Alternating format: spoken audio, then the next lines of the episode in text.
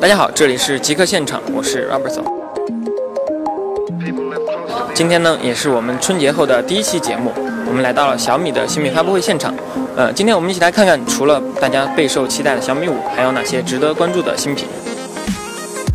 呃，根据雷军在发布会上透露，小米四的销量已经超过了一千三百万台，是小米新的明星机型。呃，因此这次也是推出了它的升级款小米四 S。呃，这一次小米四 S 在配置上与之前发布的四 C 基本一致，相同的八零八处理器、五英寸屏幕、一千三百万像素的相机等等。呃，但是在外观上呢，小米四 S 采用了跟红米 Note 更加接近的金属边框加玻璃覆盖的设计。现在我手上拿到这部就是小米四 S，其实它的配置跟之前发布的小米四 C 是比较相似的，嗯，不过它是在背部增加了一个指纹识别，而且采用了跟红米 Note 三比较相近的呃金属边框加一个玻璃背板的设计。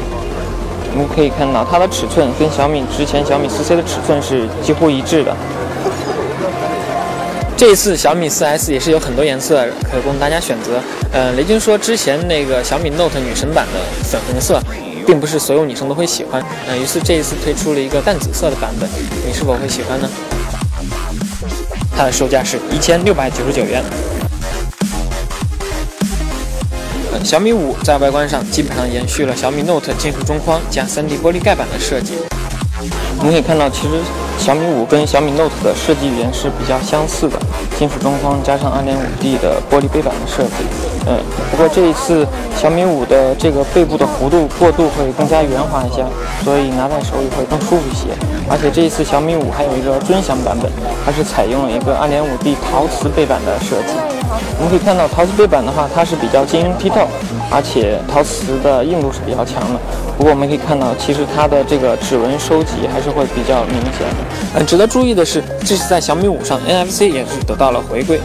嗯，Apple Pay 登陆中国也是让 NFC 的关注程度达到了前所未有的一个高度。呃，银行推行多年的闪付功能也是找到了更多抛头露面的机会。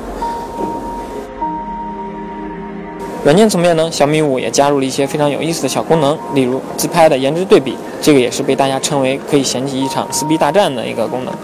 呃，新加入的小米键换机，可以在很快的时间内同步两部手机的数据，对于经常换机的米粉来说还是比较实用的。